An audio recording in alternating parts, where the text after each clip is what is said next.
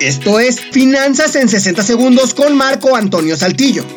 A veces escuchamos en la tele o en el radio que la tasa de interés subió, que la bolsa cayó, que el petróleo se desplomó, que el dólar se elevó, que la inflación creció, etc.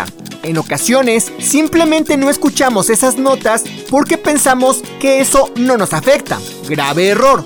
Lo que ocurre en el mundo de las finanzas nos afecta a todos en menor o en mayor medida. Te pongo un ejemplo. En la época cuando inició el confinamiento, el precio del petróleo a nivel mundial se desplomó. El petróleo, al ser el principal componente de la gasolina, tiene una influencia directa en el precio de esta.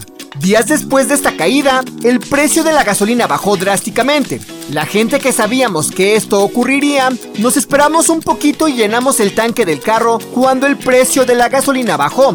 Con esto, los que estamos bien informados, nos pudimos ahorrar algunos dólares.